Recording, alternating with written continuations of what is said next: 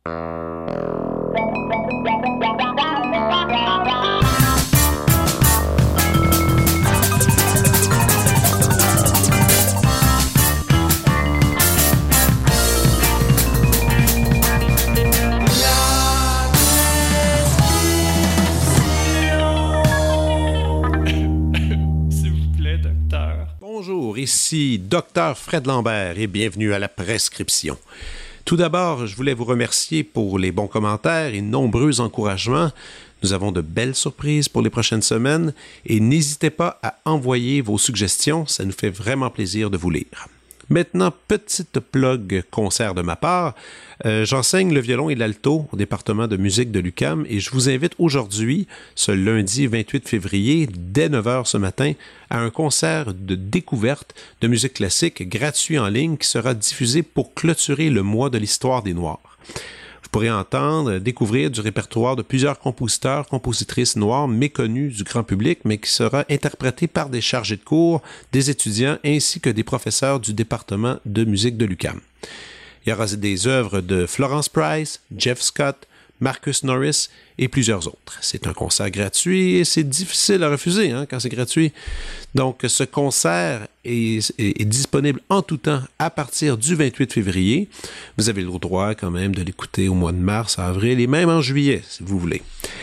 Le concert est diffusé sur la page Facebook et YouTube du département de musique de l'UCAM euh, et, tant qu'à parler de cette université, ben, mon invité de la semaine est diplômé en communication, profil cinéma de l'UCAM, c'est-à-dire la réalisatrice Sarah Fortin. Sarah a réalisé plusieurs courts-métrages de fiction dont Deux enfants qui fument, Synthétiseur et Le fleuve à droite. Après un premier documentaire en 2006 intitulé Huguette Huguet, l'envers de Madame Beck-Sec, elle termine en 2011 Je m'en vais reviendre sur le chanteur Stéphane Faulkner. Elle a également collaboré au docu-web Ici chez soi pour l'ONF et travaille depuis plusieurs années comme cinéaste formatrice avec Wapikoni Mobile. Dans son nouveau film Nouveau Québec, Sarah Fortin nous amène au cœur d'une ville minière du nord du Québec, Schifferville, où des Autochtones et Québécois allochtones cohabitent sur ce territoire. Dans ce film, on observe un jeune couple qui se retrouve immergé dans ce mélange des cultures. Il y a Sophie, incarnée par Christine Beaulieu, et Mathieu, joué par Jean-Sébastien Courchaine, qui réagissent très différemment face à cette réalité. Elle et moi avons discuté de cinéma ainsi que des nombreux défis à relever pour réaliser un film au Québec. Voici ma rencontre avec Sarah Fortin.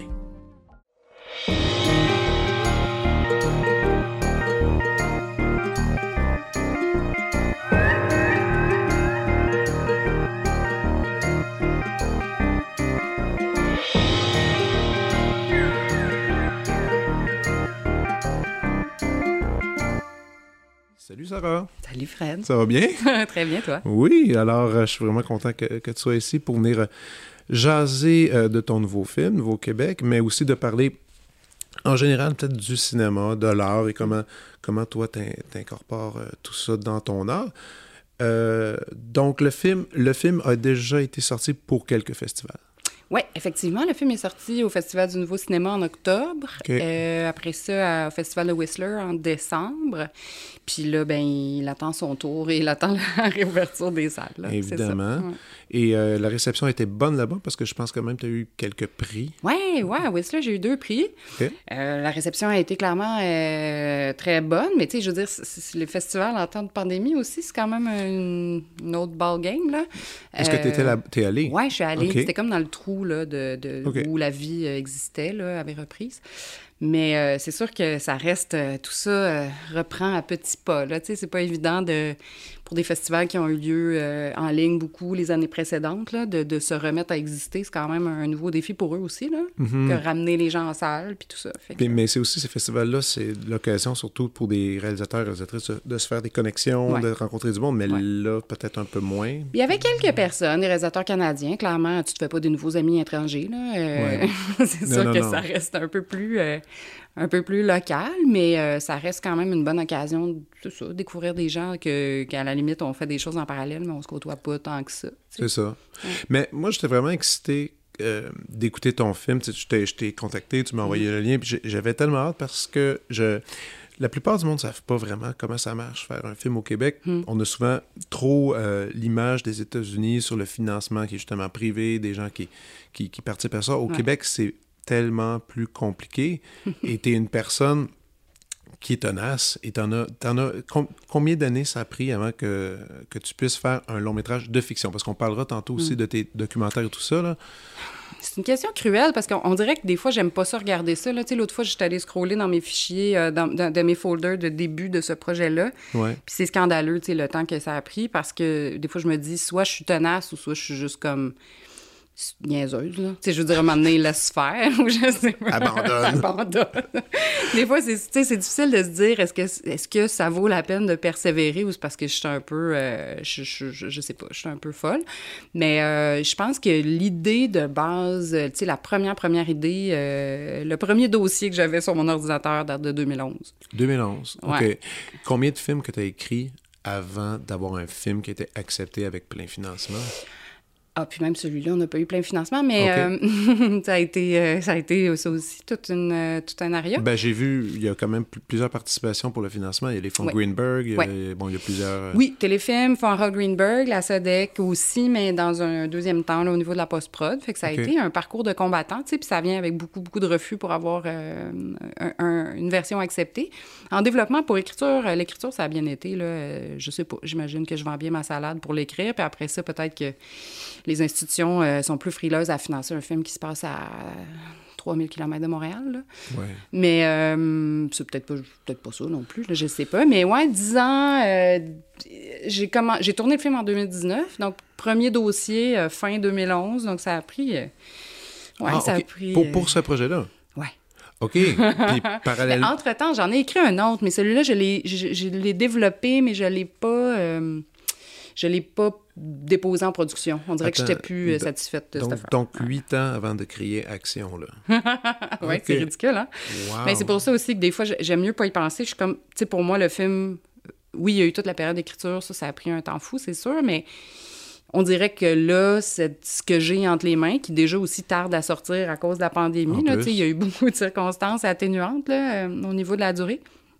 Mais euh, on dirait que, comment dire, j'aime commencer à penser que ce film-là a commencé à exister en 2018, quand on a eu le financement pour le tourner. Ben fait que j'essaye d'un peu d'éliminer les années, les années d'attente. Mais donc, euh, l'idée, le, le, lieu, parlons du lieu, Shefferville. Donc là, en 2011, déjà dans ta tête, c'est là que ça allait se faire? Oui, ah, c'était sûr, il n'y avait pas d'autres possibilités. OK, alors là, là OK. Parce que en regardant le film, c'est mm. ce qui m'a frappé, même après, après le premier tiers du film, ce qui est, ce qui est euh, presque choquant pour quelqu'un comme moi puis plein d'autres qui habitent au Québec, Shefferville, on ne le, moi je l'avais avant ton film, j'avais jamais vu Shefferville avec des images expressives. Hmm. Puis ça c'est très bizarre parce que ben, d'ailleurs le début on peut le dire, c'est pas on vend pas un punch, ça commence avec un il y a un aspect documentaire avec un reportage mhm. qui nous montre des images qui, ont été tournées jadis dans les années 80. Et c'est ce type d'image-là qu'on est habitué de voir au mhm. Québec.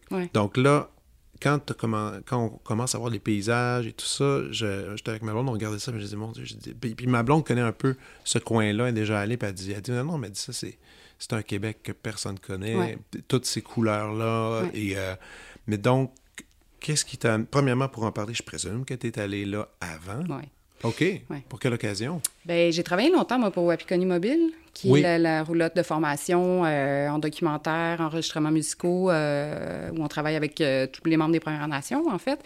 Moi, j'ai travaillé pour ce projet-là de 2006 hum, à 2016, là, de façon sporadique. Là, je faisais des contrats avec eux. Fait que je suis allée faire plusieurs séjours dans les communautés.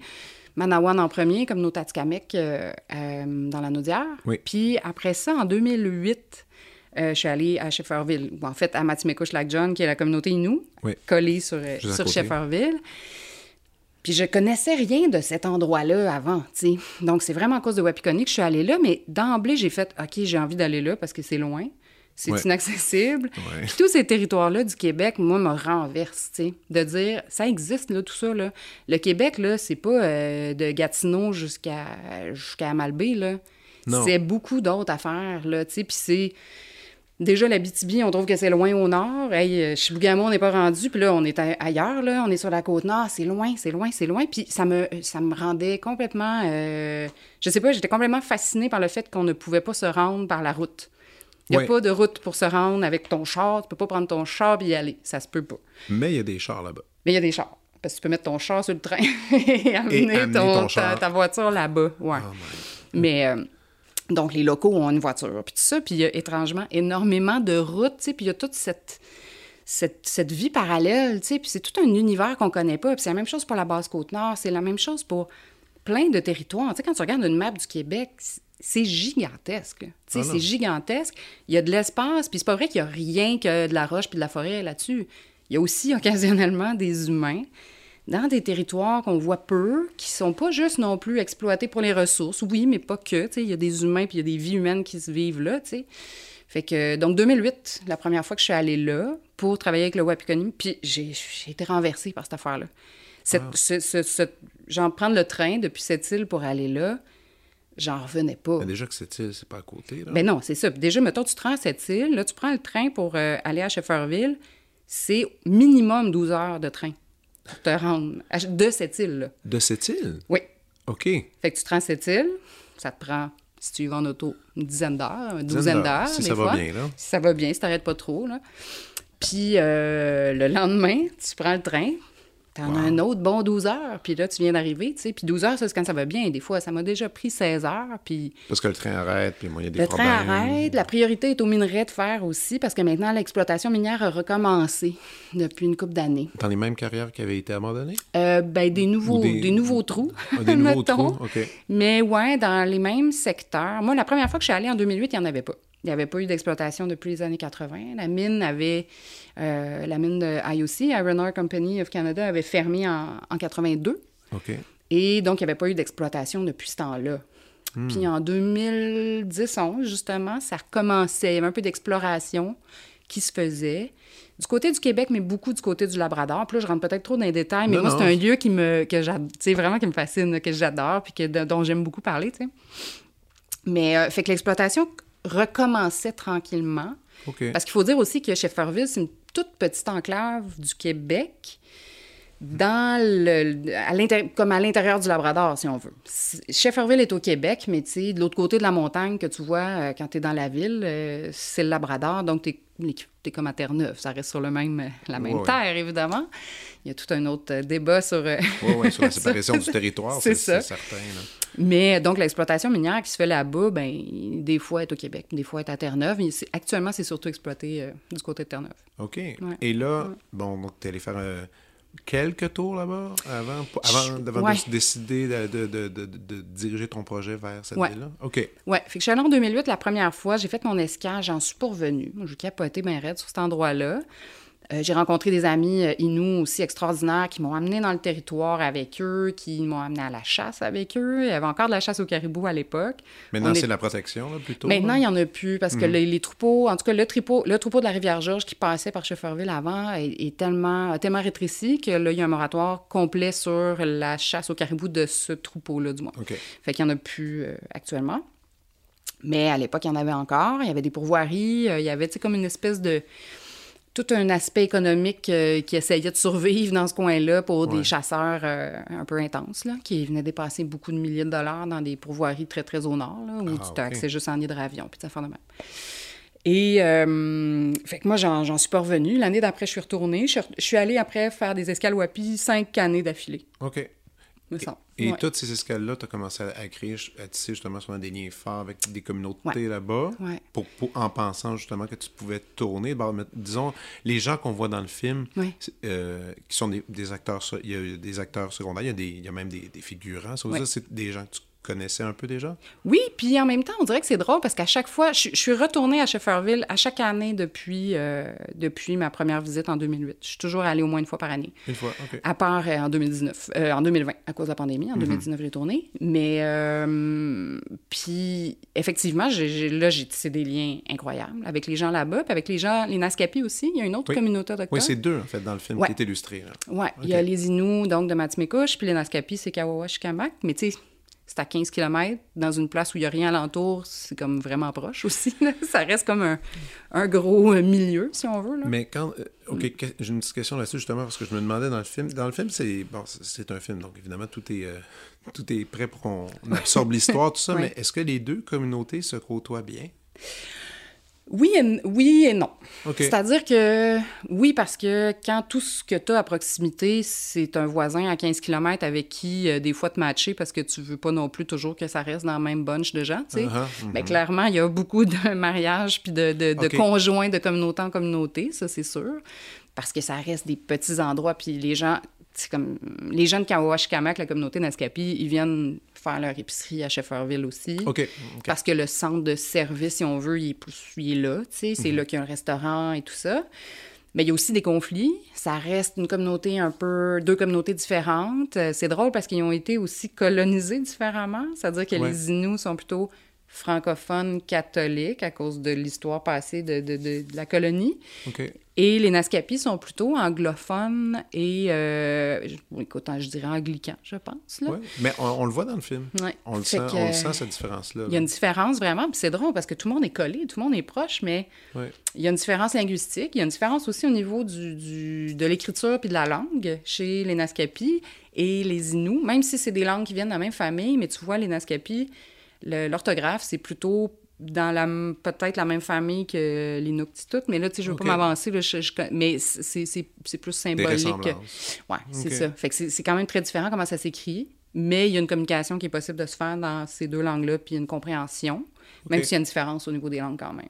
Ah, mais quand même, il y a plusieurs langues. Donc, en un seul petit coin, on parle de plusieurs langues qui sont actives. Oui, tu sais, puis c'est sûr qu'après ça aussi, il y a des conflits euh, politiques. Parce mhm. que euh, les Naskapi ont signé la Convention de la baie James.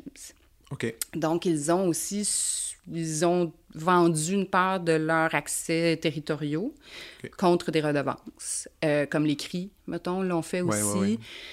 Donc, ils ont un peu plus de sous, mais ils ont aussi euh, ils ont plus de redevances là, gouvernementales. Puis les Inuits ne l'ont pas signé, la Convention baie James. Donc, ils ne sont pas conventionnés, ils ne reçoivent pas ces subventions-là. Fait qu'au niveau, tu sais, mettons des fois des, des projets, puis de, de, ce qui se passe sur un même territoire, c'est un territoire commun, bien, il y a une espèce d'inéquité aussi au niveau, euh, au niveau euh, financier, au niveau des subventions. Fait que ça, ça amène quand même certains conflits politiques, mettons, tu sais. Au niveau des humains, en général, bien, il y a quand même, ça, beaucoup de liens, beaucoup de contacts malgré tout parce que, parce que ces gens-là habitent si proches les uns des autres. Dans le tournage, je regardais, euh, c'était, c'était quand même une équipe assez réduite avec, avec qui t'es, avec qui parti. Là. Euh, on pourrait presque dire à la, à la Jean-Marc Vallée, là, presque. mais, mais je regardais ça, puis j'étais OK, c'était quand même une belle gang avec Christine Beaulieu, que je sais mm-hmm. que vous êtes extrêmement proche, vous avez une bonne entente, sûrement. Combien de temps tout ce tournage-là euh, a duré? Écoute, on avait 21 jours de tournage. Donc, on a, on, est, on a été là comme un peu plus qu'un mois, je pense cinq semaines en tout, l'équipe en entier, au complet. Puis ça, c'était une méchante patente. sais. On dirait qu'autant je le savais que ça allait être compliqué, parce que je veux dire, c'est compliqué d'y aller tout seul. Tu sais, Je veux mhm. dire, c'est compliqué, moi, y aller juste par moi-même, c'est un paquet de troubles. Puis c'est pas cheap. Tu sais, je veux dire, des, des endroits isolés comme ça, tout est compliqué, là. Avoir accès à de la nourriture, c'est quand même compliqué, c'est cher. Si tu fais affaire, mettons, avec l'épicerie locale, il y en a une. Tout arrive par train. Euh, il y a une livraison par semaine. Euh, comme, donc, le prix des denrées, c'est pas les prix du Grand Nord, mais c'est comme border. C'est clairement une fois et demie plus qu'en ville. En ville, euh, comme dans le sud, mettons. puis, donc, ça, c'est cher. Il n'y a pas de route, donc comment tu amènes des camions? Il euh, faut que tu loues sur place, mais dans quel état ils sont? sais, je veux dire, il n'y a pas une nouvelle flotte de trucks à tout bout de champ, là, tu sais. Pour les tournages. Oui, c'est ça. Fait qu'on avait, là, des camions, mais c'était une catastrophe, là, les trucks qu'on avait, des vieilles affaires, tout croche. Le camion caméra, c'était un vieil Econoline, plein de poussière. Tu sais, tout est sale à Shefferville parce que le sol est extrêmement ferreux, fait qu'il y a de la poussière tout le temps, tout le temps, tout le temps, partout, tout est sale, en tout temps. Euh, le transport, juste le transport des humains, amener tout le monde par train. Euh, fait que pour moi, c'était important, cette affaire-là, qu'on voit le, ce territoire-là, qu'on voit ce Québec-là. Je voulais le faire, puis je savais que ça allait être compliqué, mais en même temps, j'y tenais, puis je savais que ça allait être compliqué, mais on dirait que tant que ça s'est pas passé, je, je me rendais pas compte à quel point, mettons, ça allait être compliqué. Même si, je, je, disons que je faisais beaucoup de warning à la production, parce que dans toute l'équipe aussi, j'étais celle qui connaissait vraiment le mieux la place, tu sais. Mm-hmm. Fait que les producteurs qui ont été extrêmement troopers pour cette aventure un peu rocambolesque, je pense qu'ils l'ont accepté aussi parce qu'ils savaient peut-être pas à quel point c'était compliqué. Il avait tourné des films à Cuba, il avait tourné des films dans d'autres milieux, d'autres, autant aussi compliqués. Mais je suis pas sûre que ça l'était autant. Mais en tout cas, ça devait être équivalent, mais c'était l'équivalent de faire un tournage à l'étranger. Là. Mais déjà que faire un, tournage dans les conditions dites idéales, quand tu es réalisateur, réalisatrice, ben, tu, tu, travailles, tu fais, il y a juste des problèmes. Ben oui. Toute la journée, les gens te regardent pour avoir une solution. Puis, là, puis là, toi, c'est dans un contexte encore plus difficile. Mais, 21 jours, vous avez réussi à, à, canner toutes ces images-là. Oui. Sans problème. Wow. Sans, ben, sans problème. Ben, c'est un peu exagéré. Les petits, les, petits, trucs, ça. Mais quand même, oui, oui, ça a été une méchante aventure. Puis ce qui était beau, par exemple, c'est qu'on était là pour faire juste ça. Tu sais, il n'y avait pas d'autre vie. Puis ça, c'était pas évident, mettons, de recruter une équipe non plus qu'elle allait être willing de partir un mois et demi, mais ceux qui voulaient, ben, ils, savaient dans quelles conditions ils s'en allaient. Ils savaient que ça allait être compliqué. Ils savaient que ça allait être. Euh, qu'ils n'avaient pas accès à tout ce qu'ils voulaient. Que s'il y a quelque chose qui brise, ben il n'y a pas un locateur d'équipement. Il faut le faire shipper par avion. Tout ça va être compliqué. Fait faut être autonome, faut être polyvalent, faut être capable de tout faire un peu soi-même. Faut s'arranger avec ce qu'on a. Puis, c'est comme trouver les solutions les meilleures possibles. Fait que ceux qui ont accepté de faire ça, là, mais ils étaient extraordinaires. Tu sais, j'ai travaillé avec une équipe complètement folle, là, extraordinaire, de gens qui, pendant un mois de temps, ils ont fait « Ben oui, c'est ça la shit, on dort dans des lits de travailleurs, puis euh, notre stock est poussiéreux, puis c'est compliqué, puis il y a de la boîte partout, puis on travaille avec des non-professionnels, mais c'est ça la game. Mais on le sent pas, ça, quand même. Tu sais, toute la... Mais ça, c'est ça qui est le fun quand, mm. quand un film fonctionne, c'est qu'on sent pas le, le travail... Euh, complémentaire là-dessus. Euh, question sur l'acteur euh, Inou euh, Jean-Luc Canapé, qui, est un des qui est fantastique. Moi, je ne connaissais pas cet acteur-là. Est-ce qu'il habite encore là? Parce qu'il travaille pour la. il travaille. J'ai pas trop compris exactement son rôle parce qu'il s'est dit comédien, mais. Ben, Jean-Luc, c'est nouveau dans sa vie. C'est-à-dire qu'il n'était pas un comédien avant. C'était quelqu'un qui avait une certaine expérience de devant les caméras, c'est quelqu'un qui est très, euh, quand même outgoing. Il a fait, euh, il y a eu des, des, trucs documentaires sur lui. Lui, il vient pas de Shefferville, il vient pas de Matimekouche. C'est le seul que j'ai, euh, que je suis allée recruter ailleurs. Ah ouais, OK. Parce que, ben, c'est pas évident quand tu tombes. Moi, j'aurais, dans mes rêves, là, je castais tout le monde là-bas. Parce que pour moi, c'était important de représenter la communauté avec les membres de sa communauté, puis tout ça. Ouais. Bon, j'ai pas réussi. Ça reste une communauté de 800 personnes. Puis si t'essaies de caster un gars de 45 ans euh, avec son genre de, de, de physique ou que, comme avec des caractéristiques particulières, qui est un disponible, qui est willing, qui a envie de faire ça, euh, le bassin, il est pas gros, là. Non. Puis, tu sais, on a beau dire, tu n'arrives pas là-bas, puis tu casses du monde, puis tout le monde est comme, oui, oui, parfait, je vais le faire. Tu sais, ça demande quand même. Euh, c'est stressant. les gens l'ont jamais fait. Il y en a que ça les intéresse juste pas. Ou sinon, les gens travaillent, tu sais. Fait qu'ils ah sont pas, peuvent pas nécessairement se rendre disponibles euh, en tout temps pour toi, tu sais. Et je ne l'ai pas trouvé, mon, Jean-Louis, euh, à Matimekouche. Puis à un moment donné, ben, j'ai fait le tour de toutes les autres communautés Inuits de la Côte-Nord. Je connaissais déjà des gens quand même un peu. Euh, ça faisait quand même longtemps que je travaillais dans le milieu autochtone, fait que j'avais beaucoup de liens aussi ailleurs. Puis euh, de fil en aiguille, j'ai été guidée vers Jean-Luc, puis rapidement, c'est comme devenu que c'était ça, tu sais. Puis, donc, lui, je l'ai, euh, je l'ai amené là-bas. Mais il est où, lui, exactement? Lui, il est à Pessamit. Pessa... Pessamit, proche de Bécomo. Ouais. Ouais. Fait que lui, puis actuellement, lui, il habite dans l'Itassinan, il habite dans le territoire. Il fait du travail de surveillance et protection euh, du caribou forestier. OK. Et euh, c'est vraiment un gars de bois, tu sais, c'est vraiment un gars qui vit vraiment dans le territoire. C'est pas, pas fake. Non, non, c'est pas fake. C'était ça sa vie. Fait que la seule affaire, c'est qu'effectivement, lui, il vient pas de ce territoire-là en particulier, mais il reste, ça reste un Inou, ça reste la langue qu'il parle quotidiennement. Euh, parce que pour moi, c'est important aussi que les gens parlent la langue, tu sais. Puis, euh, mais c'est ça. Lui, c'est le petit accro que j'ai dû faire à ma règle que je m'étais donnée de, de, de jusqu'à rester du monde local, tu sais. Mais ben non, c'est ça. Parce que je trouvais pas. Qu'est-ce que tu veux? Mais il est super, tu sais. Puis j'ai aucun regret d'avoir pris Jean-Luc. Ben parce que, puis il est arrivé, Jean-Luc, comme un acteur, tu sais, mais il avait pas fait ça dans sa vie, là. Mais il est arrivé, puis il a côtoyé, lui, il a partagé sa maison, mettons, où il logeait avec Jean-Marc Dalpé. Euh, qui est un autre des acteurs du film, euh, qui, qui, qui, est un dramaturge, qui, qui, est un auteur, qui est un acteur, qui est tout ça. Et il a beaucoup appris du contact avec les autres. Parce que lui, contrairement aux autres acteurs locaux, qui, ben, le soir, eux, à la fin de leur journée, ben, ils retournaient chez eux, à la maison, avec leurs enfants, avec leur famille. Mais Jean-Luc, lui, il restait avec l'équipe. Parce que lui aussi, il venait de l'extérieur, tu sais, fait qu'on le logeait aussi, tout ça. Mais il y a vraiment eu beaucoup d'émulation à regarder, entre autres, Jean-Sébastien Courchaine, à le regarder travailler, voir comment il travaillait ses textes, comment il apprenait, comment il travaillait. Euh. Fait que ça, c'était beau de le voir aussi, apprendre ça. Mais il est arrivé sur le plateau, puis Jean-Luc, c'était comme, ben, il n'y a pas grand-chose à faire avec... Euh, je veux dire, il n'y a pas grand-chose à lui montrer. Il sait déjà quoi faire. Comme, Il y avait ça en lui, tu sais. Ça, il était vraiment beau. Ça, c'est très cool. Puis, puis, il est excellent dans le film. Moi, mm. j'ai adoré ça. Puis tout aussi... Aussi, question... Euh, un peu. Euh, ben, un peu indiscrète quand même. Puis si tu veux pas le répondre, c'est cool aussi. tu sais, le film met en scène une fille qui vit un deuil, le deuil de son père. Dernièrement, toi aussi, tu as eu un deuil assez tough, mm-hmm, mm-hmm. qui est similaire, en fait, qui est la même chose? Quand tu l'as écrit en 2011, c'était déjà une histoire de deuil de père. Oui, c'est étrange, hein?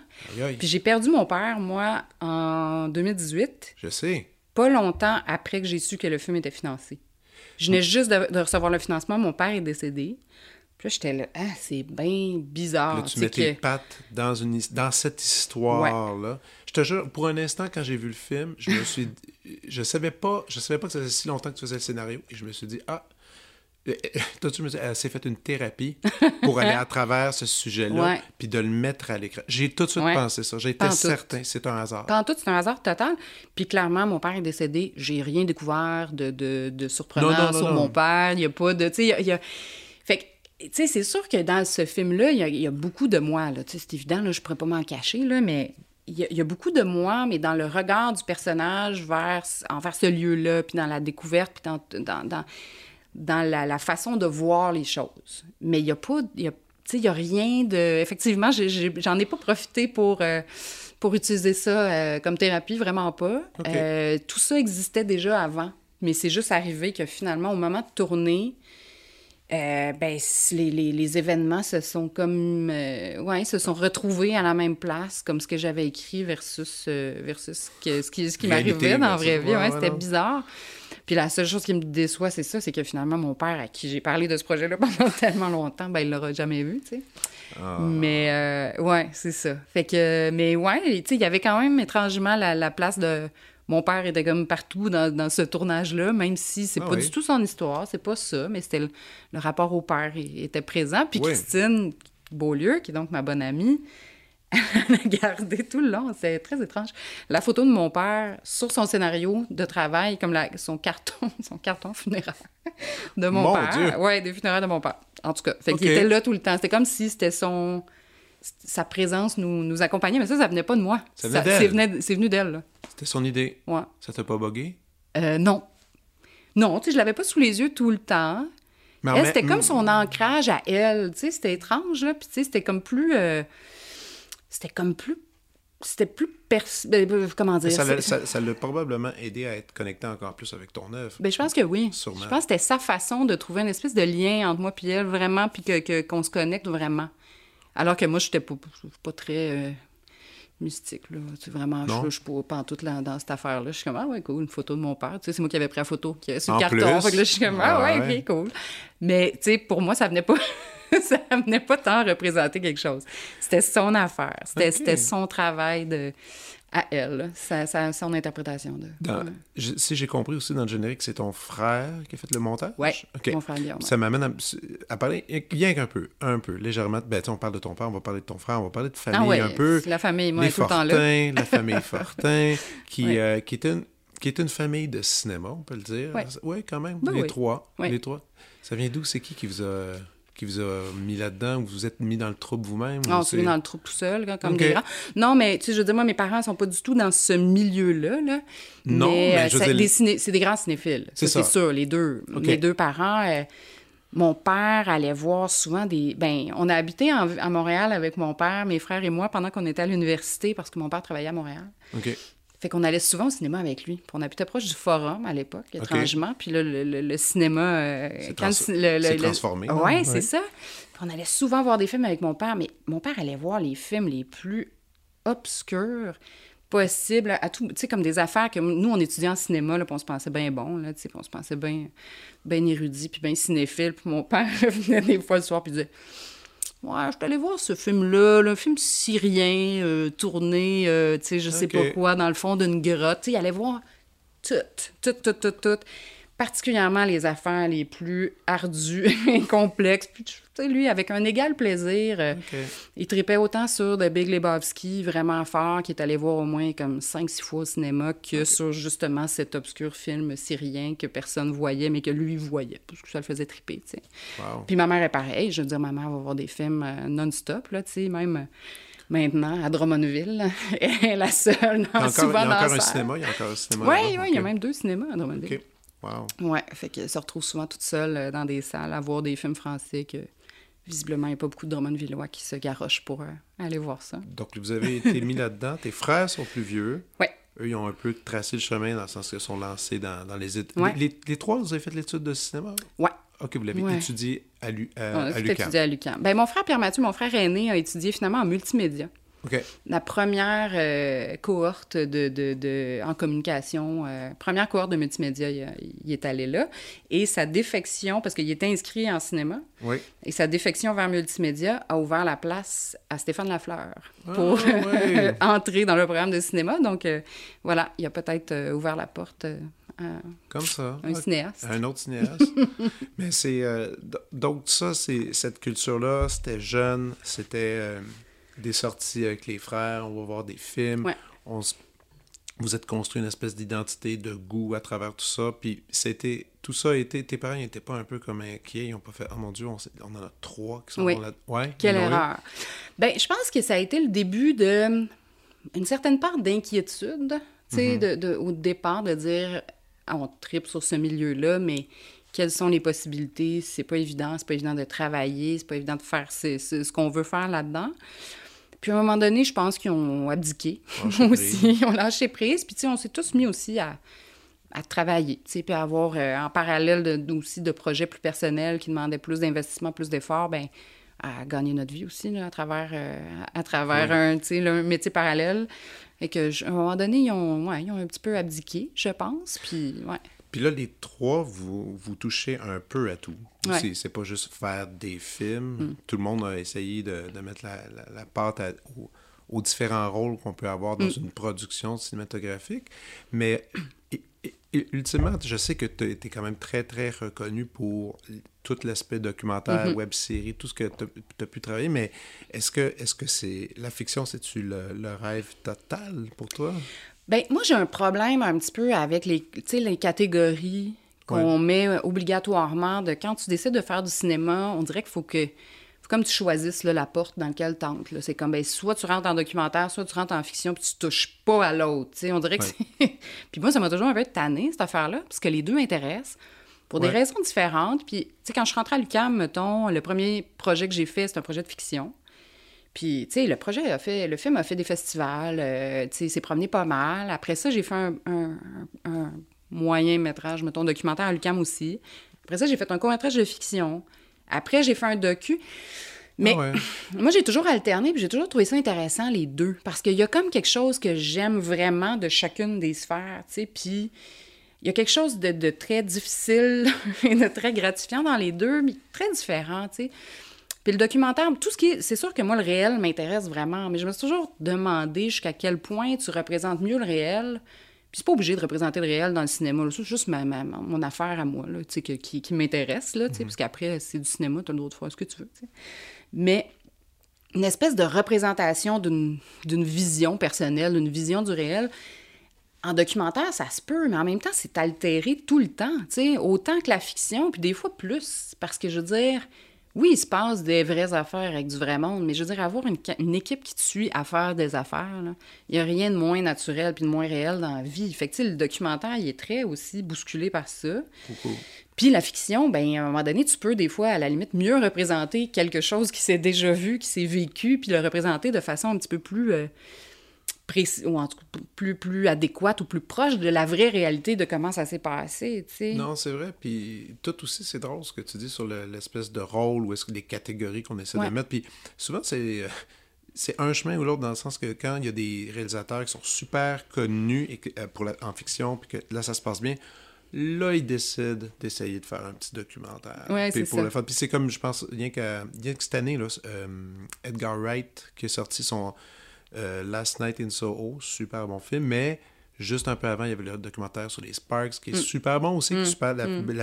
il fait d'une bonne façon, mais, mais mais souvent, c'est ça. C'est plutôt. Il y a les gens qui. Parce que c'est une, drôle de faire, mais les gens qui font le documentaire, on dirait qu'ils aspirent à aller là. Mais toi, tu es vraiment. Tu aimes ça jongler dans les, dans les deux équipes. Moi, les deux m'intéressent, puis les, pour, des raisons différentes, tu sais. Puis, euh, je trouve ça souvent insultant, l'espèce de statut particulier qu'on donne à la fiction. Tu sais, comme si ça avait comme une espèce de, de, de halo euh, vraiment plus haute, là, tu sais. Puis moi, ça, ça me tente tout le temps. Comme, justement, des fois, pour donner de la valeur au documentaire, on dit Ah, mais on est allé chercher tel réalisateur de fiction pour le faire. Oui, mais so what? en quoi il va être meilleur? Il sera sûrement pas meilleur. Je veux dire, c'est dur de faire du documentaire. C'est pas du moindre cinéma. C'est un autre cinéma. C'est une autre forme. C'est ben, juste autre chose. Quand tu dis c'est dur, euh, je m'en vais reviendre. Combien d'années encore? Ah, c'était dur, ça aussi. Ah, mais c'est en ça que je te disais tantôt. Je, je sais pas si je suis patiente ou je suis comme un peu innocente. Mais la fois que tu m'avais, tu m'avais dit nombre d'années, puis j'étais tombé à terre, j'en revenais pas. C'était quoi, 8, 9? Ah, ça se peut.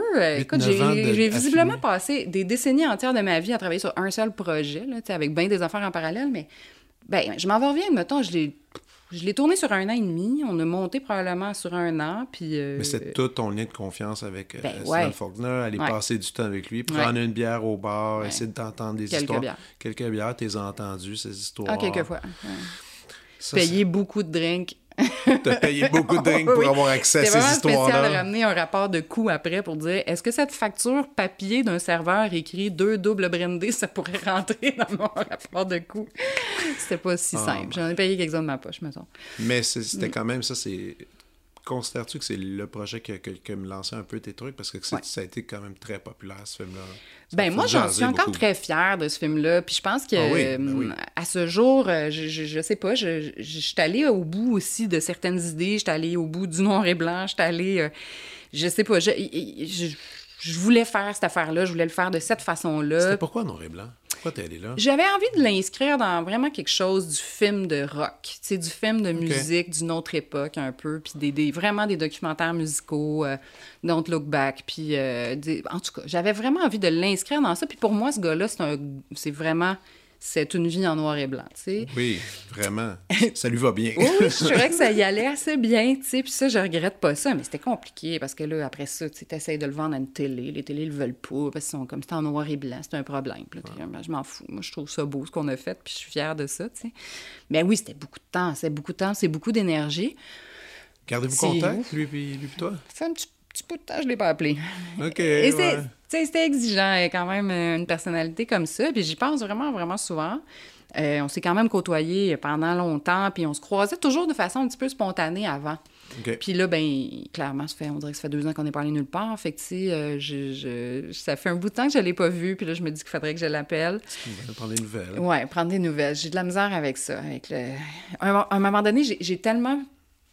Ah, j'ai tellement passé de temps avec lui puis c'était quand même une relation pas évidente à, conserver, tu sais. il fallait que je pisse sur mon orgueil souvent, parce que quand même parce qu'il était un méchant caractère. Il était assez raide, merci.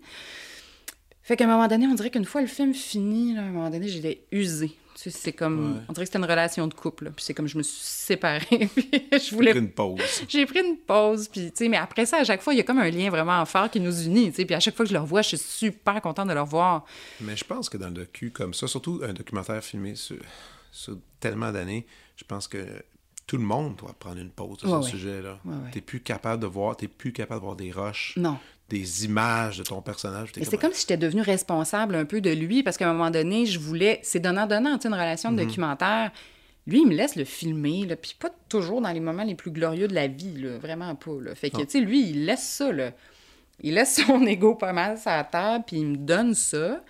C'est beaucoup, là, à donner. Moi, je je pourrais pas faire ça. Là. Je pourrais pas donner accès comme ça à ma vie puis me montrer dans mes moments de disgrâce ou de, ou de grâce ou de disgrâce. Il y, en a, il y en a beaucoup dans le film. Il y en a quelques-uns. Il y en a quelques-uns qui sont terrifiants quand il va chercher ses affaires dans un locker. Ouais. C'est beaucoup d'abandon. Donc, en contrepartie, ben, j'en prenais aussi soin. Puis je me laissais des fois un peu parler de comme de la merde. Puis euh, j'ai payé une coupe de snacks. Puis je, je, je, je, le prenais en charge. Puis euh, je, c'est ça, j'allais le chercher, je le transportais, je m'arrangeais pour que les choses se passent aussi. aussi c'était un peu ça. Fait que je me retrouvais entremetteur. À un moment donné, je me suis retrouvée, c'était comme si j'étais son agente, tu sais. Ah, J'avais vu l'agent, que le monde m'appelait moi, puis savait que je faisais un projet sur lui. Puis même après, de longues années après, les gens, m'appelaient pour dire Ah, j'aimerais ça prendre contact avec lui pour euh, booker un show. Je suis comme, ben OK. Booker un show? Oui, oui, oui, pour booker des shows. Fait que, tu sais, c'est pas moi qui bookais les shows. Moi, je faisais les contacts, je l'appelais. Puis, j'ai une telle personne voudrait t'appeler pour un show, veux-tu, je peux te donner ton numéro? Fait que, tu sais, j'ai aussi été l'entremetteuse un petit peu, là. Je veux pas prendre du. du... Mais, euh, fait tu sais, c'est aussi des responsabilités. C'est ça, des fois, qui est autant se reposant à faire de la fiction. Ben, c'est quand même un petit peu. Tu sais, je veux dire, t'as pas la responsabilité de tes personnages après. Les règles, il n'existe pas, là, ce monde Non, puis les règles, les, règles, les règles sont plus définies aussi, mm-hmm. là. Tu sais, s'il y a un espace-temps, c'est clair, t'as un plan, t'as un plan. Ben, c'est ça qui fait du bien, des fois. C'est que le documentaire, ça peut ne jamais avoir de fin. Je veux dire, tu tournes. Quand est-ce que tu t'arrêtes? Tu pourrais toujours continuer. Tu sais, dans un contexte vraiment de création, là, dans un contexte d'une œuvre vraiment plus personnelle. Tu sais, je veux dire que je fais beaucoup de projets documentaires pour la télé. Ben, clairement, si j'ai cinq jours, ben, j'ai cinq jours, puis je vais tourner cinq jours. c'est ça, la game, tu sais? Ben Les règles sont claires, mais c'est pas aussi satisfaisant non plus. Mais là, mettons, tourner avec lui, t'attends quelque chose, tu te dis, ben là, si tu l'as, ben là, si je laisse passer une couple de semaines, peut-être. Et là, ça peut s'étirer dans le temps, ça peut être complètement infini, tu sais, comme affaire. Mais t'as pas non plus provoqué tant dans le film. C'est sûr que justement, quand tu disais il y avait des demandes, ça, tu l'aidais à y aller puis pouvoir le filmer, mais tu n'as pas provoqué des situations pour, à, ton avantage. Non, non, non, non. J'ai pas créé, j'ai pas fait de mise en scène réelle de tout ça. Euh, euh, je, le prenais un petit peu en charge euh, pendant, mais c'est ce qui fait aussi que ça a été long, c'est qu'à un moment donné, si pendant un hiver de temps, il s'est rien passé dans sa vie, puis il a été reclus, ben j'ai pas tourné pendant un hiver de temps, tu sais. Ouais, Fait que ça a été ça aussi. J'attendais qu'il se passe des affaires. Il y en a qui sont plus interventionnistes que moi, euh, des documentaristes. Mais moi, pas tant. J'avais envie vraiment de capturer ça, comme ça se passe, mais ça vient avec des délais un petit peu, un petit peu fous, tu sais. C'est clair. effectivement, une fiction, mais ben, c'est le contraire. Là. C'est comme, ah, je voudrais tourner plus. Puis c'est comme, hum, sorry, c'est tout, tu sais. On peut pas. Ah, mais je ferais juste une prise de plus. On peut pas. C'est terminé. C'est fini, on range tout, puis on rentre, tu sais. Puis au bout de tes 20... Ben, j'exagère, c'est pas toujours aussi straight, mais c'est quand même un peu plus straight. Puis chaque journée coûte tellement cher que, ben, tu vas pas en tourner 3, 4, 5, 10, 20 plus, là. Des fois, tu entends des documentaires sur des films américains, justement, où c'est comme ah, ils ont dépassé le calendrier de tournage, ils ont tourné 25 jours de plus. Mais comment ils font? c'est qui qui fait? Ouais, ouais, c'est cool. on, un film, on enlève, on enlève l'acteur parce qu'il y, a un drame, tout ça, on, le change, on, le change, puis on, fait des scènes. Tu sais, t'écoutes, mettons, euh, le film de Michael Cimino, là, qui a comme coulé euh, le United Artists, c'est euh, Gates of Heaven, je pense. Là. Ouais, Gates of Heaven, oh, ouais, Puis là, c'est comme, ah, ils ont dépassé le calendrier de tournage genre six mois. C'est comme, mais comment? je veux dire. Ou tout, Kubrick aussi, qui était comme qui était phénoménal. Oui, oui, j'ai fait un podcast sur 2001 l'autre jour. Là, je, je, je capotais. C'est des délais complètement fous. Puis de construire des affaires, puis même les gens, les amants du Pont-Neuf, euh, c'est une histoire aussi d'une grandiose catastrophe. Mais c'est comme, on n'a même pas les moyens ici pour que ce soit comme créer ces histoires-là. On a juste Jean, Jean-Marc Vallée a payé de sa poche euh, les droits musicaux des tunes de Bowie. C'est comme Wow, tu sais, c'est hot, là. mais je sais, c'est... Sauf que c'est ça, c'est ça notre réalité au Québec avec le cinéma. C'est quand même vraiment ça, là. Tu dépasses pas, là. Tu, tu, tu fais ton coloriage, je peux pas dépasser ben ben. Mais on est débrouillard, il y a ça ah, aussi. Ça, ça, y a... ça pour être débrouillard. ça, c'est clair. T'aurais dû voir le tournage à Shefferville, t'aurais trouvé qu'on est débrouillard ah, en tabarouette. Ah ouais, okay. Les scènes de char avec quatre personnes couchées côte à côte dans, dans, dans la boîte de troc. À... Ah, pour prendre les... les... Ah, tu parles des plans qu'on voit de dos, euh, Christine... Euh... Ah, toutes les scènes de pick-up. Toutes les scènes de pick-up, on se retrouvait, mettons, généralement, le premier assistant cam avec son, son, son, remote pour faire le foyer, moi avec mon moniteur à côté, le, le, chef électro qui contrôlait les lumières qu'il y avait sur le top du champ, puis le preneur de son couché les quatre en espèce de cuillère dans une boîte de truck avec zéro sécurité, en tout cas. je m'excuse je sais pas oui, c'est ça. Maintenant, c'est fait. Il n'y a pas eu d'accident, tout est cool, tu sais. Mais, tu sais, coucher sur découverte de son, euh, j'ai une amie qui, qui fait une bande dessinée qui, est venue sur le tournage avec nous. Puis, on n'a pas de making-of du film ou de, On n'avait même pas de photographe de plateau, là, tu sais, je veux dire, on était bien pauvres. Mais on avait une dessinatrice qui a dessiné ah. l'aventure du, du tournage. Puis euh, elle est en train de terminer son livre là. c'est pas sorti. Là. Non, c'est pas encore sorti. Fait que ça, c'est vraiment fou. Ça montre quand même aussi l'ampleur du projet. Ça va euh. sortir un, peu. Ça va sortir, euh, je sais plus exactement les dates. Là. On essaie de combiner ça, mais ça risque de sortir un peu après la sortie du film. Puis comment, tu peux-tu nous dire c'est qui? C'est le titre? Ben oui, c'est Caroline Lavergne qui fait ça. Oui, Caroline. Oui, et ça s'appelle, le livre va s'appeler Le film de Sarah. Mais c'est vraiment, c'est super beau. C'est son parcours à elle comme espèce de d'intrus. C'est vraiment elle qui me l'a demandé. sais, on est des amis dans la vie, puis euh, à un moment donné, je... Elle dessine tellement Ah, c'est extraordinaire. C'est vraiment magnifique, ah là, ce qu'elle a fait. Mais pour elle aussi, c'est comme... Là, c'est comme bien plus gros que... Tu sais, souvent, elle fait des plein de dessins à main levée, c'est magnifique. Mais, Est-ce que dans la bande dessinée, elle s'inclut dans l'histoire? Oui, c'est vraiment son parcours à elle. C'est cool, ça. Oui, c'est vraiment le fun. Puis, euh, fait qu'à un moment donné, euh, c'est comme, je sais plus, là, un été où on était dans un chalet avec des amis ensemble, puis je commençais... Euh, on commence ouais on était super de commencer la prep pour le film puis là elle me posait des questions tout ça puis elle était comme c'est fou tu sais que tu t'en es tourné là je pourrais-tu y aller? Bah, je, sais pas. Là. Je veux dire, on n'a pas bien, de place pour personne, puis on a zéro dollar à mettre sur quelqu'un qui vient faire des dessins. T'sais. Et comme non, non, mais mettons que je m'occupe de tout, puis que je m'arrange, puis. Je sais, peut-être. Et puis finalement, c'était comme, OK, faisons-le. Fait qu'elle a suivi la prep, tout le tournage, elle était là, toute la durée du tournage. Puis ce, cette bande dessinée-là, mais c'est une, une, nouvelle graphique, si on va dire. Roman graphique. Ce, roman graphique, ça, mm. ça va sortir sous, sous quelle euh, édition? C'est euh, Nouvelle Adresse. Nouvelle Adresse, OK. Oui, un éditeur de, de, de, ouais, de, de, de bande dessinée. C'est-tu son premier roman graphique? À Caroline? Elle non, elle en a fait, elle en a fait quelques-uns. Non, elle n'en a pas fait, pas, pas de livre entier. Elle a illustré des livres. Elle a illustré, c'est ça. Elle a vu illustré des illustrations. Euh, les platanes d'Istanbul. Elle a fait des, des, illustrations. Elle a fait des trucs animés. Là, c'est son premier. Oui. Oh! Ouais. C'est super excitant parce que c'est vraiment. C'est magnifique. Puis, tu sais, pour moi, c'est lié avec plein d'affaires que je trouve magnifiques, mais ça reste vraiment son parcours à elle. Puis, c'est vraiment une œuvre en soi. Tu sais, c'est vraiment une œuvre parallèle au film. Oui, parallèle, mais en même temps, je pense que l'un va nourrir l'autre Oui, c'est ça. C'est sûr qu'il y a une attache. Ça, je trouve ça. je vais être le premier à aller lire ça, c'est sûr. C'est sûr. ouais, surtout, euh, surtout que toi, tu avais, avais, tellement la tête dans le travail que elle a, elle, a, probablement vu des choses que tu ne pouvais même pas voir toi-même par ben oui. Oui, puis à un moment donné, tu sais, il y a un tournage. C'est le fun à plein de moments. C'est aussi souvent très, très plate. Et long. Et long.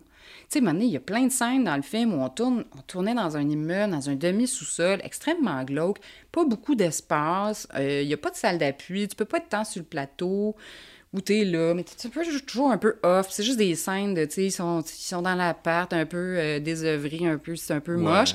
Fait qu'à un moment donné, c'est ça la vibe aussi qu'il y a sur le plateau. Tous les techniciens étaient dehors parce que tout était éclairé de l'extérieur. Fait que, tu sais, c'est un plateau un peu diffus versus les premières journées où on tournait dans le bois, tout le monde ah ensemble, au chalet. Puis là, c'est comme, c'était cœurant. Puis là, tout le monde venait d'arriver, puis une effervescence, puis il y a plus de scènes en commun, tu sais, où là, il y a quelque chose d'excitant à, voir, à faire, c'est ça, à observer. Et là, un bout, il y a un bout où, tu sais, c'est une espèce de, de, d'effritement, tu sais, de l'ambiance aussi, où, tu sais, comme ça devient comme... On a pris l'habitude aussi des choses. Fait qu'elle est partie un petit peu plus de son côté, en parallèle, rencontrer aussi plus de membres de la communauté par elle-même, puis pas juste par mon, mon lien que moi j'ai déjà, vivre vraiment son trajet, tu sais. Fait que ça, c'est, ça part de ce côté-là à un moment donné. Ça, c'est intéressant. Wow, OK, mais c'est certain qu'on va suivre ça. c'est ah, le, le, film à Sarah. Le film de Sarah, ouais. Ouais, c'est, écoute, c'est, drôle parce que là, j'en ai une copie, mettons, dans mon téléphone, qu'elle m'a envoyée, qui, dans les dernières euh, touches, elle est en train de, de, faire les couleurs. Puis, euh, fait que, oui, j'ai, j'ai, je vais, ah, lire ça tantôt. Je lis ça ce soir, une autre version. Ah, ça, c'est excitant. Ah, oui, ça, c'est vraiment beau.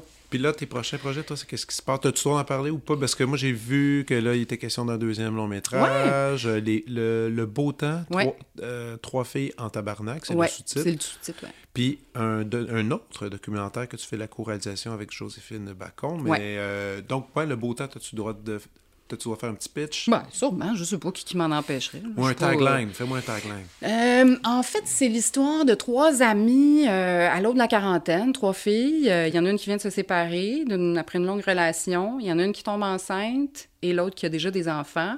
Et celle qui est enceinte, son chum a sacré son camp. Et les trois filles vont, en fait, partent à sa recherche pour lui dire que c'est un trou de cul. en gros, c'est vraiment ça le, résumé du film. C'est vraiment une comédie. C'est une comédie. Ah, comédie? Ouais, ouais, C'est vraiment une comédie. Yes. Je suis retournée là. Ben, tu sais, c'était plus ça que j'ai fait en court-métrage avant. C'était vraiment plus quand même de ce côté-là, comédie un peu euh, douce amère, là, mais euh, c'est comme un genre de coming of age, mais de, de, de, de femme... De, de, deuxième âge adulte. Ouais, ouais, ouais, non, c'est comme un peu le coming of age, c'est souvent comme fin d'adolescence ou début vraiment, tu sais, début vingtaine ou là c'est comme oups, l'autre âge adulte de non non, là je m'établis for real. Okay. on n'y est plus. Fait que puis les frustrations beaucoup qui viennent avec ça du côté féminin, tu sais, le, côté biologique de l'affaire que moi à un moment donné puis mes amis de mon âge, c'est un peu ça d'être un peu fâché de cette affaire-là d'arriver à une certaine limite comme euh, physique et biologique. Puis c'est super insultant, puis c'est super frustrant, que ça vient avec beaucoup, beaucoup de colère, tu sais. OK. Fait que c'est ça. De la colère amusante. quand même, tu il me semble c'est de la bonne matière à jokes, ça. Ouais, ouais, ouais. des filles frues. Des filles frues. Mais euh, ça, t'es dans l'écriture à ce moment, il est, il est terminé? Ou, il, est, il, est, pas mal fini. Et là, on attend à savoir s'il y aura de, des, des sous un petit peu plus rapidement que pour mon premier long métrage de fiction. On va se croiser les doigts. Puis la co-réalisation, qu'est-ce qui se passe dans ce prochain ouais, film? le film avec Joséphine, c'est une méchante patente, mais je, veux dire, c'est une chance euh, incroyable que ben, j'ai. Oui, Ouais, un film qui s'appelle, pour l'instant, Nitassinan, ça va peut-être changer, euh, mais c'est un film qui parle vraiment du territoire Innu. Mhm. Euh, dans son dans sa création de sa création jusqu'à son son futur euh, imaginé en fait là et qu'on va faire un peu on fait le tour des communautés Innu pour pour ouais, discuter mais pas discuter c'est comme une espèce de c'est un film qui est difficile à nommer parce qu'il touche à beaucoup de choses. Il est, très, euh, il est très touffu, il est très fourni, il est très exigeant, il est très difficile aussi à structurer parce qu'on essaie de raconter un peu de sa version euh, originelle, c'est-à-dire de la, de, la, de la création du monde du point de vue des Inuits jusqu'à sa destruction euh, au temps de la colonie, jusqu'à une version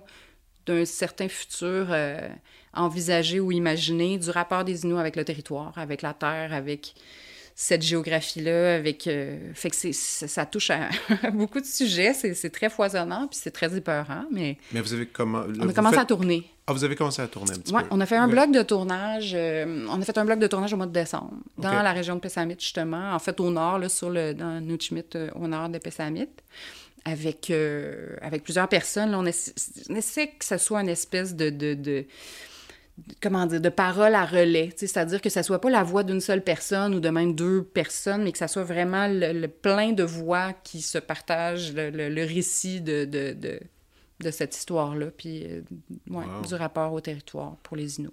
Parce que co-réaliser, c'est-tu la première fois que tu fais ça? Ah oui. Ah. Ben, je dis ça. C'est la première fois que je fais ça? Ben, il me semble que oui.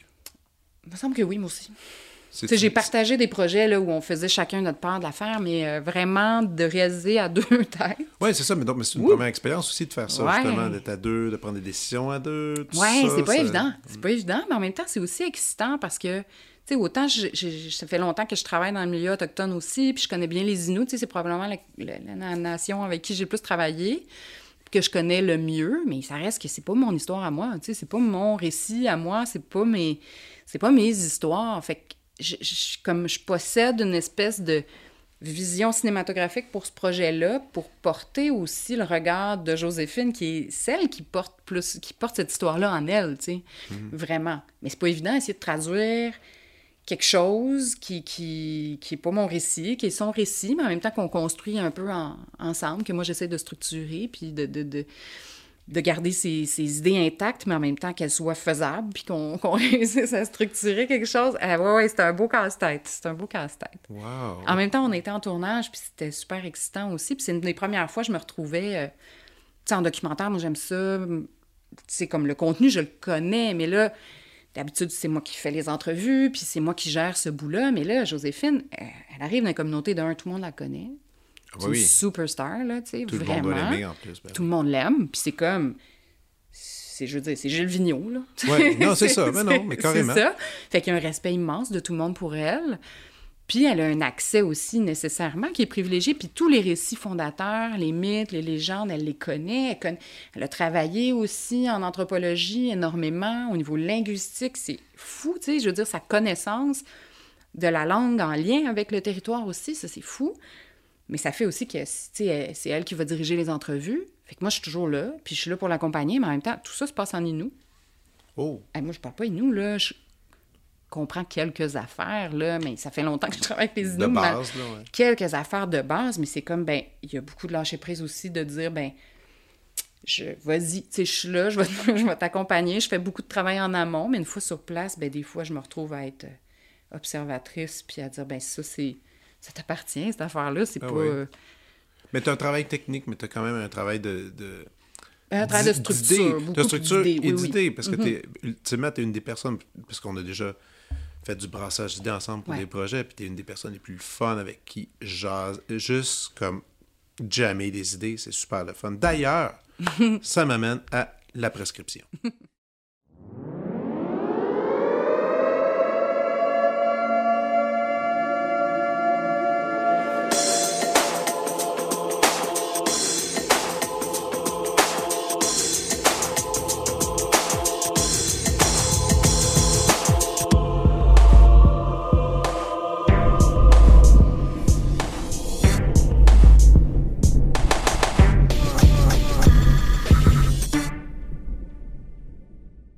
OK, on y va. Alors, euh, on y va avec toi en premier. Tu me lances la balle. Qu'est-ce que tu aurais à mettre dans la liste cette semaine?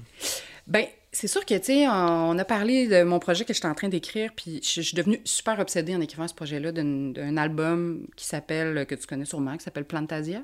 Oui. De Mark Garson, qui est vraiment là, que je me suis mis à écouter mur à mur. Puis pour moi, c'est ça la musique que je veux pour ce film-là. Je je être capable de l'avoir, mais en tout cas, c'est ça. Donc, cette affaire-là, là, ça, là, hey, moi, je suis obsédée par cette chose-là, cet album-là. Cette, cette sonorité et ouais, ce rapport, euh, ben, cette musique modulaire. Moi, je, je connais pas grand-chose là-dedans. Je connais pas grand-chose dans la façon de travailler ces sonorités-là, mais il y a quelque chose qui... Qui Ouais. vient te chercher. Puis Oui. là, tu te en, en- dans c'est en écrivant ton scénario que tu t'es, tu t'es mis cette, cette, musique-là présente. Un ami, en fait, euh, il y a une couple d'années, là, m'avait comme m'a dit Hey, écoute ça, c'est normalement bon. Et là, j'ai écouté ça, mais j'ai fait OK, mais c'est c'est parfait. Tu sais, puis j'avais déjà juste un peu le synopsis de ce film-là.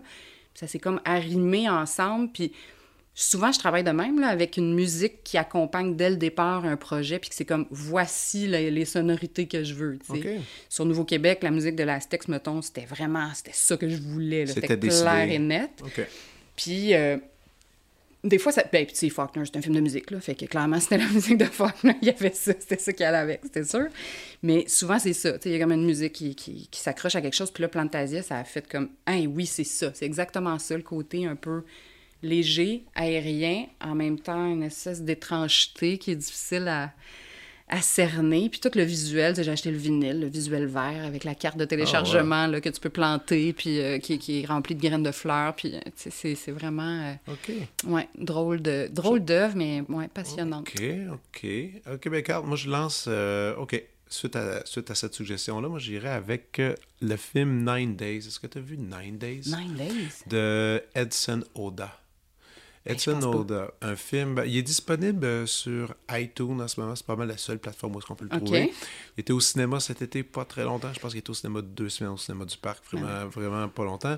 Euh, film de science-fiction sans effets spéciaux. Hmm. Euh, avec, on est dans une maison, une espèce de maison abandonnée, entourée d'un, d'un pseudo-désert. On peut, il n'y a pas de voisins proches, puis il y a un homme un homme noir qui est là, qui est reclus, qui mène des séries d'entrevues, des entretiens avec euh, des gens qui se présentent. Et, dans, et euh, cinq au total. Et ces personnes-là, avec les questions avec qui, qu'est-ce qui interagit, c'est pour savoir si ces gens-là vont avoir le, le privilège d'avoir une vie, d'aller sur Terre. Et à la fin des neuf jours, il va décider qui de ces âmes-là pourra aller sur la Terre. Et, euh, et c'est très bébelle, c'est très... Il y a des, des, des vieilles TV en bois partout dans l'appartement où ils supervisent, ils regardent euh, les âmes qui sont rendues sur Terre pour s'assurer que si tout va bien, ils sécurisent ça. C'est on, on, on dit pas que c'est un ange exactement. On sait pas, c'est très c'est ultra mystique. Puis c'est un genre de huis clos, on est à peu près juste avec ces personnages-là? Ou... Euh, lui, un, assistant et les cinq personnages qui essaient de convaincre cet homme d'être choisi pour avoir le droit à la vie. Finalement. C'est bizarre. C'est vraiment bizarre, mais c'était super audacieux. Et le film va dans des drôles de directions et il y a une, scène finale qui est. Euh, où, tout le long du film, on voit à quel point la vie, parce que la vie, ce qu'on se rend compte, c'est que c'est très difficile. Ça, pour certains, c'est ben, c'est une tragédie vivre, on le sait tous, une tragédie. T'es né, puis il y a la finalité, tout ça, mais comment est-ce qu'on peut essayer de changer ça et de voir le beau dans, là-dedans. Bref, Nine Days, c'est hmm. vraiment, c'est un petit bijou, ça, ça passe vite. C'est une heure et vingt. Puis, un, ouais, moi, mais je les aime, moi, ces films-là de science-fiction qui n'ont pas d'effet. Je pense que c'est mes films préférés, ceux qui, vont, qui peuvent aller se permettre d'aller euh, dans du fantasy euh, sans, sans mettre. Sans, il n'y a, pas, a pas un moment CGI dans ce film-là. Oui, oui, c'est de la science-fiction théorique. Là. Théorique, c'est parfait. Donc voilà, ça, c'est ma réponse. Love it. À ton tour. Euh, écoute, ça va dans tous les sens, cette affaire. C'est drôle parce que quand tu m'as dit ça, j'essayais de penser qu'est-ce qui m'avait euh, récemment euh, sauté aux yeux. Puis c'est beaucoup lié au projet que j'étais en train de faire parce qu'on dirait que tout est comme attaché. je suis vraiment dans des périodes de création aussi. Puis à un moment donné, je cherchais des films sur l'amitié féminine.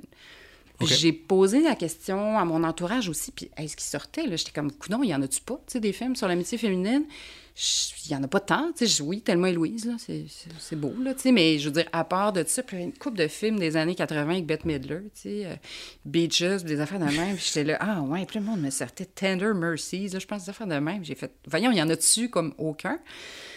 Et quelqu'un m'a suggéré le film Girlfriends de Claudia Weil qui est un film de qui est sorti en 78. Euh, tourné avec euh, trois scènes et quart, là, vraiment, là, tourné avec zéro dollar, vraiment indie, indie.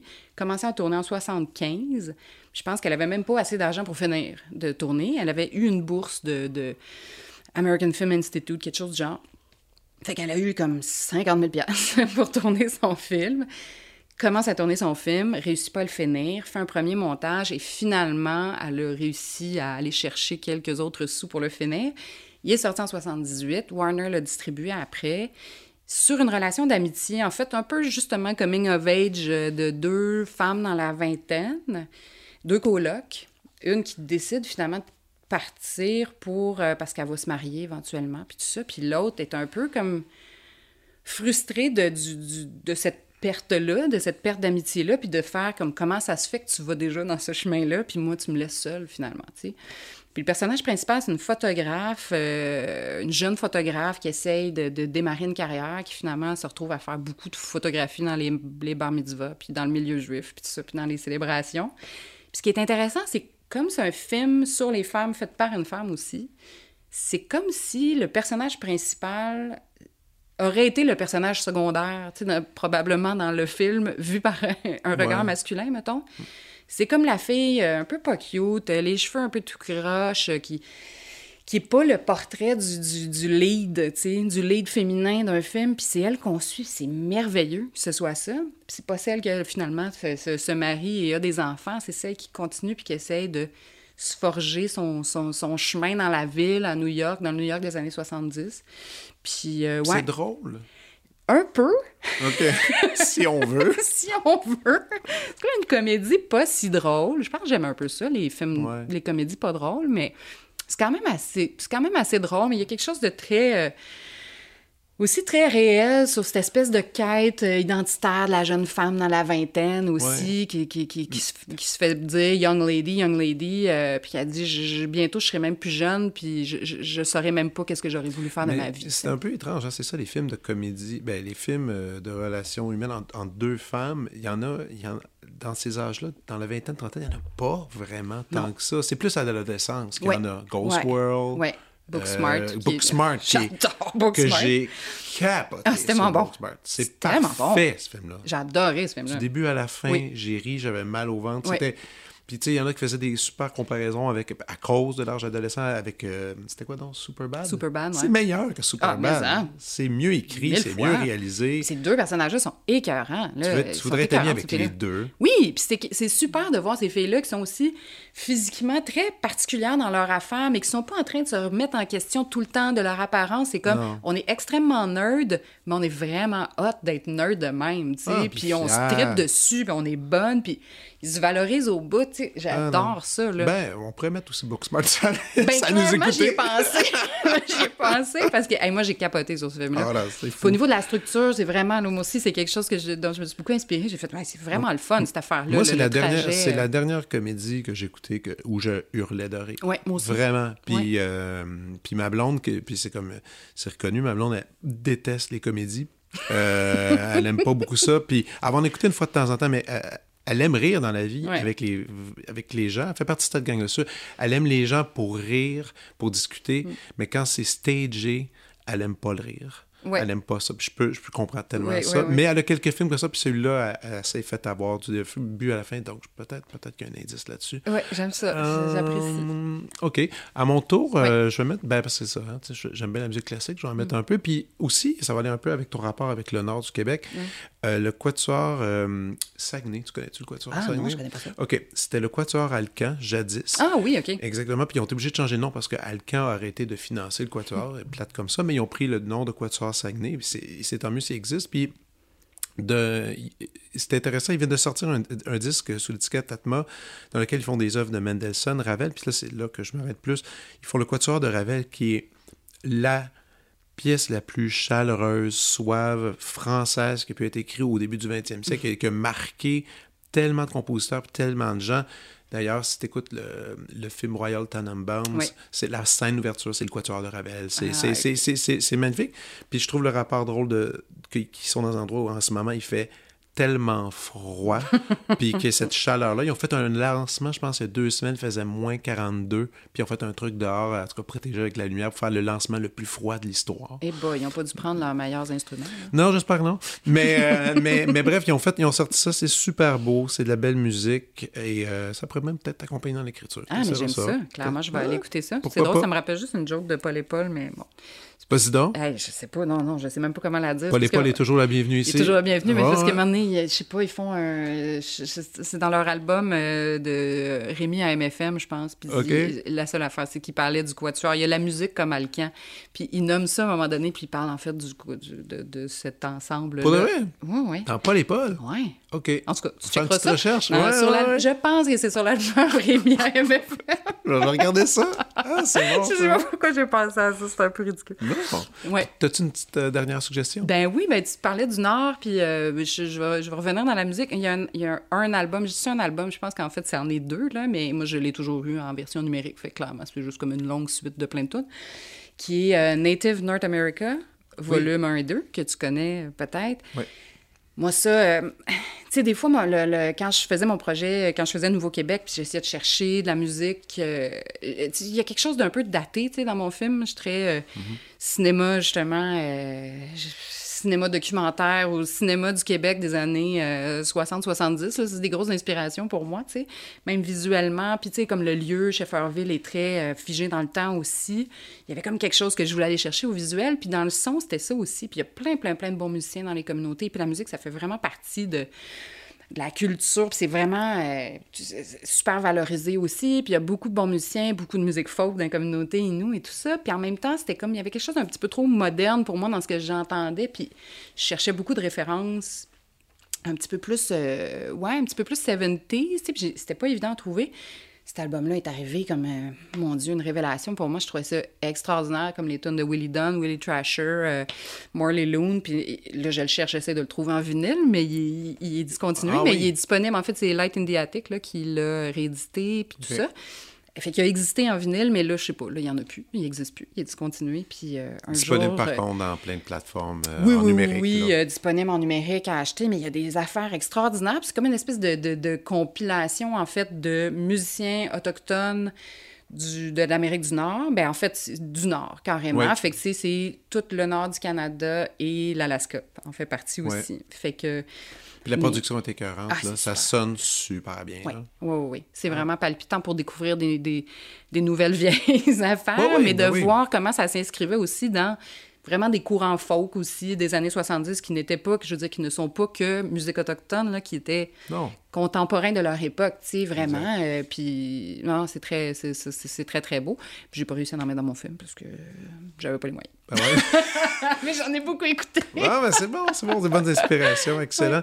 Hey, Sarah, merci beaucoup d'avoir passé du temps, c'était vraiment cool. Puis, euh, ben écoute, on va continuer à suivre tous tes films. Hey, merci pour ton invitation. All right, bye. Mm. Vous venez d'écouter la prescription avec Dr Fred Lambert. À l'animation, Frédéric Lambert. Réalisation, montage, recherche et bon conseil, Olivier Chamberlain. Au logo, Joël Vaudreuil. La musique, le groupe Crab. Jérôme Minière, Philippe B., Ben Guillaume Beaulieu et Vincent Vertefeuille. Merci d'avoir été à l'écoute et à bientôt.